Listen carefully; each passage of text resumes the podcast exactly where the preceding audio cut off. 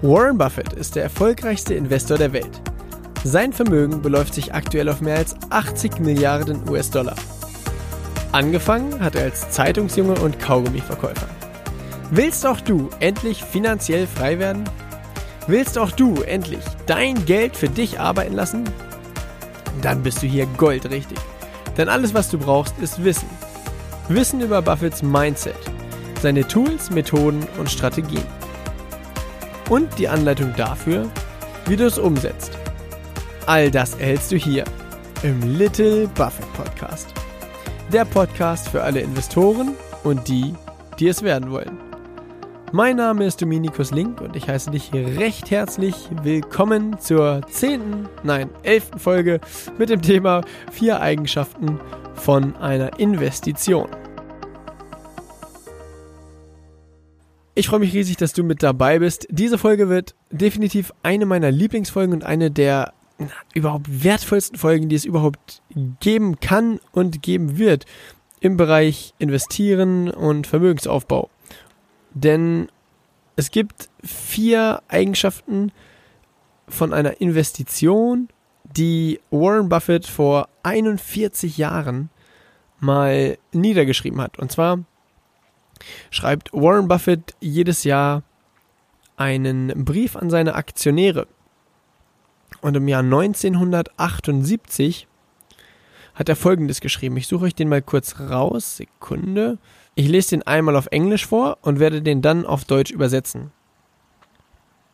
We get excited enough to commit a big percentage of ins insurance company net worth to equities only when we find first businesses we can understand, second with favorable long-term prospects, third operated by honest and competent people and fourth priced very attractively.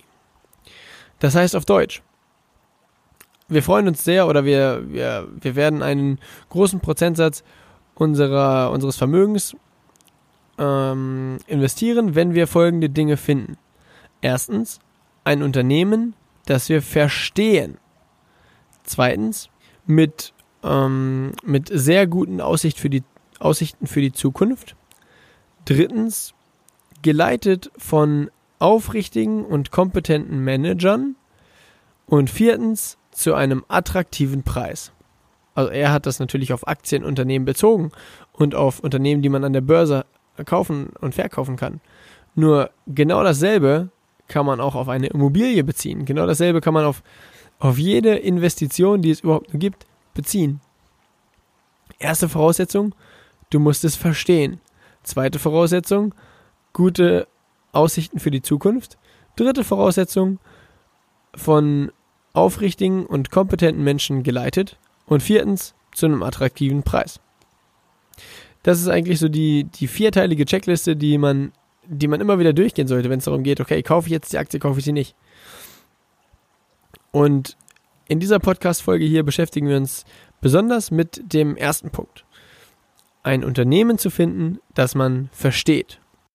Warren Buffett hat auch ein äh, sehr bekanntes, oder das sagt er auch häufiger, wo er sagt, naja, wir haben drei Boxen quasi bei uns im Büro stehen und wenn wir einen Geschäftsbericht lesen, kommt die in eine der drei, äh, in eine der drei Unterteilungen. Erste Unterteilung, uninteressant. Also uninteressant im Sinne von zu teuer oder whatsoever. Zweiter Stapel ist interessant, wird gekauft. Und der dritte Stapel ist zu schwer. Beziehungsweise zu, zu hart, das Unternehmen zu verstehen oder überhaupt mal, also überhaupt das Ganze in einen Kontext zu setzen und die, den Unternehmensbericht auswerten zu können und das wirklich nachvollziehen und verstehen zu können. Und er sagt, also die meisten Unternehmen, die ihm auf den Tisch gelegt werden, kommen in den zu schwer Behälter. Und jetzt stellt euch mal, jetzt stellt euch das mal vor. Warren Buffett, der erfolgreichste Investor der Welt, die meisten Leute denken, der Typ ist, ein, ist jemand, der versteht alles und der kennt sich mit jedem Unternehmen aus und egal, was du ihm auf den Tisch legst, äh, kann der was dazu sagen und sagt entweder ja oder nein. Und die Wahrheit ist, dass er, dass er einen Geschäftsbericht liest und die meisten Unternehmen, mit denen er sich beschäftigt, sagt er, pff, ist zu schwer. Damit beschäftige ich mich gar nicht erst weiter. Das ist unglaublich spannend. Weil das heißt für, für, für, für mich, für dich, für uns als, ich sag mal, kleine Investoren, du musst nicht jedes Unternehmen verstehen können. Wichtig ist, dass du dich äh, an die Unternehmen hältst, die du verstehst. Und was genau meine ich, wenn ich sage, die Unternehmen zu verstehen? Dann meine ich, also kennst du die Zahlen des Unternehmens? Weißt du, wer die Kunden des Unternehmens sind? Weißt du, was das Produkt des Unternehmens ist? Weißt du, wer die Lieferanten des Unternehmens sind? Das sind so die Fragen, die ich mir stelle, wenn es darum geht, verstehe ich das Unternehmen? Und auch kann ich so ein bisschen einschätzen, wie sich das Produkt die nächsten Jahre entwickelt. Also wenn ich zum Beispiel, mm, wir machen das mal ähm, am Beispiel mm, Starbucks. Das Unternehmen Starbucks werden die meisten von euch wahrscheinlich kennen. Das ist diese ähm, internationale Kaffeehauskette mit dem grünen Logo, mit dieser, mit dieser äh, Göttin drauf. Ich weiß nicht genau, wie die Göttin heißt, die in dem Logo ist, aber auf jeden Fall dieses grüne Logo, was, naja, kennen die meisten von euch. Verstehe ich das Unternehmen? Erste Frage, also weiß ich, was das Produkt des Unternehmens ist? Mm, ja, äh, das Produkt des Unternehmens ist, naja, zum einen natürlich der Kaffee, aber zum anderen auch einfach diese Atmosphäre in den Kaffeehäusern. Das ist nämlich das, wofür Starbucks eigentlich steht. Oder was, was Starbucks so, so, so einzigartig macht. Das ist definitiv nicht der Geschmack des Kaffees, sondern vielmehr die Atmosphäre, die Starbucks in der Lage ist zu schaffen, so dieses, dass du das Gefühl hast, du kommst da rein und fühlst dich sofort gut und hast du dieses Gefühl, die Zeit bleibt stehen und wenn du dich da mit jemandem unterhältst, dann ist das auch immer auf so eine, eine sehr freundschaftliche Art und Weise. Das ist zumindest das, was ich mit Starbucks assoziiere, was natürlich auch sehr, sehr cleveres Marketing von Starbucks ist, ist ja klar. Dann wer sind die, wer sind die Lieferanten von Starbucks, beziehungsweise was kauft Starbucks ein? Naja, ziemlich easy. Kaffee, diese, diese Kaffeemaschinen, Möbel für ihre Kaffeehäuser.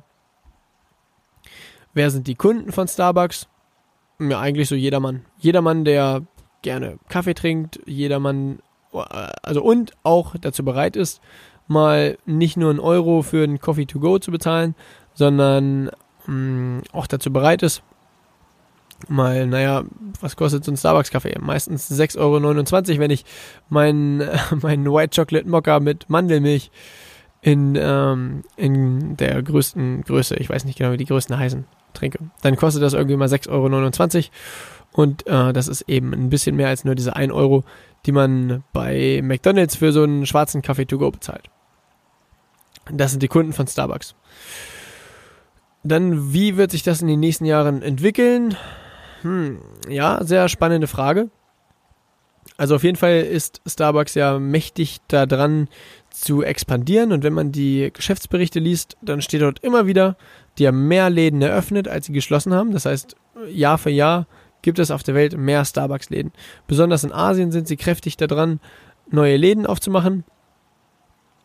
Und das heißt, auch in Zukunft wird es mit sehr, sehr großer Wahrscheinlichkeit dabei bleiben, dass Starbucks nach und nach mehr Läden aufmacht. Die gesamte Kaffeeindustrie oder wie sich der Kaffeepreis entwickelt oder wie auch immer, dazu kann ich nicht besonders viel sagen, wobei das auch in meiner Wahrnehmung nicht ausschlaggebend für den Erfolg von dem Unternehmen Starbucks ist. Wenn Kaffeepreise höher werden, dann gibt Starbucks den erhöhten Einkaufspreis für Kaffee einfach an den Kunden weiter, erhöhen ihre Preise für den, für den Kaffee. Natürlich wird es ein paar Leute geben, die sagen, oh, jetzt ist es aber zu teuer geworden. Nur äh, ein riesengroßer Bestandteil der Kunden von Starbucks, denen ist doch der Preis von diesem Kaffee egal. Bei Starbucks, also Starbucks hat einfach eine, eine riesengroße Marke und solange diese, diese Marke oder die Markenwahrnehmung von Starbucks intakt bleibt, ist der, ist der Preis eher zweitrangig. Dementsprechend verstehe ich das Unternehmen Starbucks. Ja, würde ich sagen, schon. Und jetzt die Frage, naja, wie findet man denn Unternehmen, die man versteht? Oder wie findet man Unternehmen, die überhaupt diese, diese erste Bedingung, und zwar dass man das, das Unternehmen versteht, erfüllt. Und ich weiß noch ganz genau, wie ich damals angefangen habe, die ersten Investmentideen zu finden. Eine der ersten Ideen, die ich damals, oder ich weiß noch, also ganz am Anfang ähm, habe ich angefangen in die Wirtschaft in Südafrika zu investieren. Warum? Das war, es war im Jahr 2007 und wer so ein bisschen Fußball verfolgt, der weiß, im Jahr 2006 war die Fußball-Weltmeisterschaft in Deutschland und im Jahr 2010 ist die nächste Fußball-Weltmeisterschaft gewesen, also alle vier Jahre und die war eben in Südafrika.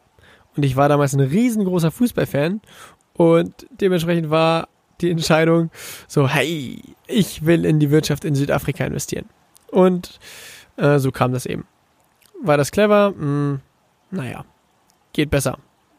Trotzdem war es wichtig, äh, einfach mal anzufangen und mal loszulegen, denn besser werden kann man immer noch. Aber das soll eine andere Geschichte sein. Um wieder zurückzukommen, wie finde ich Ideen oder wie finde ich Unternehmen, die ich verstehe? Überleg dir mal, welche Dinge, also erstens, bei welchen Unternehmen bist du selber Kunde? Ich selber zum Beispiel bin Kunde beim Unternehmen Starbucks. Oder ähm, ich selber bin auch Kunde beim Unternehmen Facebook. Facebook, äh, äh, naja, das wird jetzt eine längere Geschichte, aber Facebook ist ja, ähm, gibt einem die Möglichkeit, Werbung zu schalten. Und als Werbetreibender mm, versteht man eben das Unternehmen Facebook schon besser als ein, ich würde mal sagen, als ein ganz normaler Benutzer der Webseite als Konsument. Und es gibt noch viele andere Unternehmen, bei denen, bei denen ich Kunde bin. Zum Beispiel bei Apple, zum Beispiel bei Microsoft, zum Beispiel Nike, sowas in die Richtung. Das heißt, überleg dir, bei welchen Unternehmen bist du sowieso schon Kunde. Denn dann weißt du per se schon ein bisschen was über das Unternehmen. Zum Beispiel, wenn ich ein iPhone von Apple kaufe, dann weiß ich, okay, Apple produziert iPhones. Apple produziert außerdem Laptops, äh, diese, diese MacBooks, MacBook Air, MacBook Pro und Apple produziert außerdem iMacs, das sind diese Stand-PCs. Und Apple produziert noch Kopfhörer und Speaker für zu Hause. Und die verkaufen noch alles Mögliche, alles Mögliche sonstige. Du kannst bei denen ein Abo für die, für die iCloud abschließen, für Speicherplatz. Und du kannst, ja, das, ähm, du kannst bei denen in Zukunft äh, verschiedene, also noch viel mehr Abos abschließen für zum Beispiel Zeitschriften-Abos, für Serien und sowas in die Richtung. Also das sind, das sind Dinge, die ich weiß, einzig und allein aus dem Grund, weil ich sowieso schon ein Produkt des Unternehmens besitze. Und das ist ein großer Indiz dafür, dass du, oder so kann man schnell Unternehmen finden, die du zumindest zu einem großen Teil verstehst. Außerdem weißt du, warum hast du das Produkt in der ersten Linie gekauft?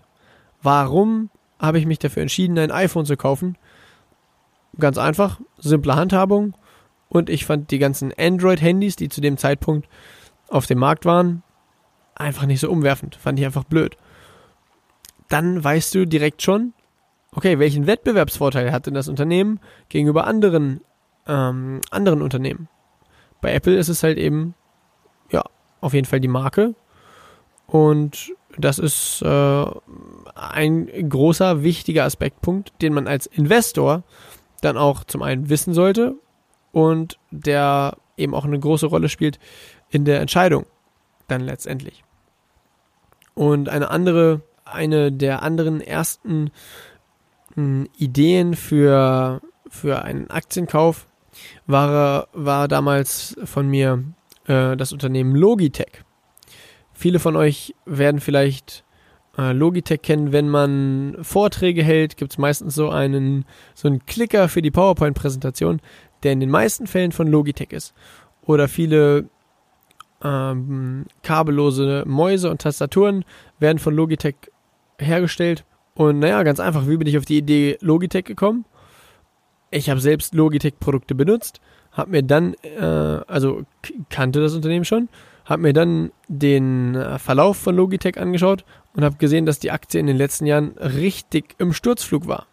Und weil ich das Produkt aber kannte, war ich mir ziemlich sicher, naja, der Aktienkurs ist halt im Sturzflug, aber das Unternehmen Logitech an sich, die machen, die machen coole Produkte. Ich wusste, dass sie die zu einem, zu einem relativ akzeptablen Preis machen. Nicht unbedingt die günstigsten Produkte, die es überhaupt gibt, aber für die Qualität der Produkte war der Preis vollkommen gerechtfertigt und die haben definitiv ihre Daseinsberechtigung.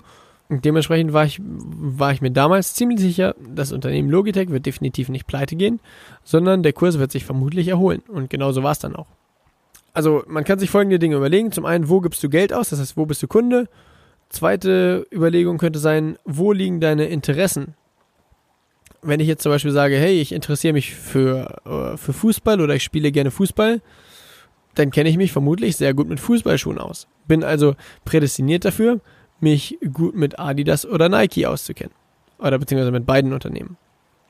Dritte oder dritte Möglichkeit, wie man das äh, sehr gut herausfinden kann, was, ja, oder wo, wo, wo liegen deine Talente, beziehungsweise was kannst du extrem gut? Wenn zum Beispiel jemand extrem gut äh, Klavier spielen kann, dann ist er prädestiniert dafür, die verschiedenen Klaviermarken besser einschätzen zu können, beziehungsweise weiß, welche, welchen Vorteil hat das äh, eine, die eine Klaviermarke gegenüber der anderen Klaviermarke, welche Marke wird, ähm, wird stärker wahrgenommen, wer hat da einen bestimmten Wettbewerbsvorteil, wie auch immer. Und wenn du dir diese drei Fragen stellst, erstens, wo gebe ich Geld aus? Zweitens, hm, was, äh, wo liegen meine Interessen? Und drittens, was kann ich extrem gut? Dann werden dir ein paar, also zu den bestimmten Aktivitäten, werden dir ein paar Unternehmen einfallen, wo du sagst, hey, okay, die Unternehmen kenne ich eigentlich schon extrem gut, ohne dass ich überhaupt darüber nachgedacht habe, in die Unternehmen zu investieren. Und du wirst feststellen, dass vermutlich viele große Unternehmen, an die du dann äh, denkst oder auf die du dann kommst, vermutlich auch börsennotiert sind.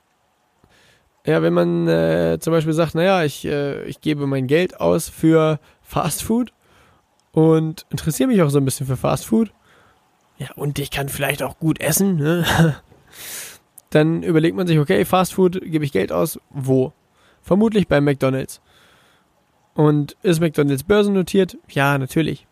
So kommt man extrem schnell an, an Unternehmen, die man versteht.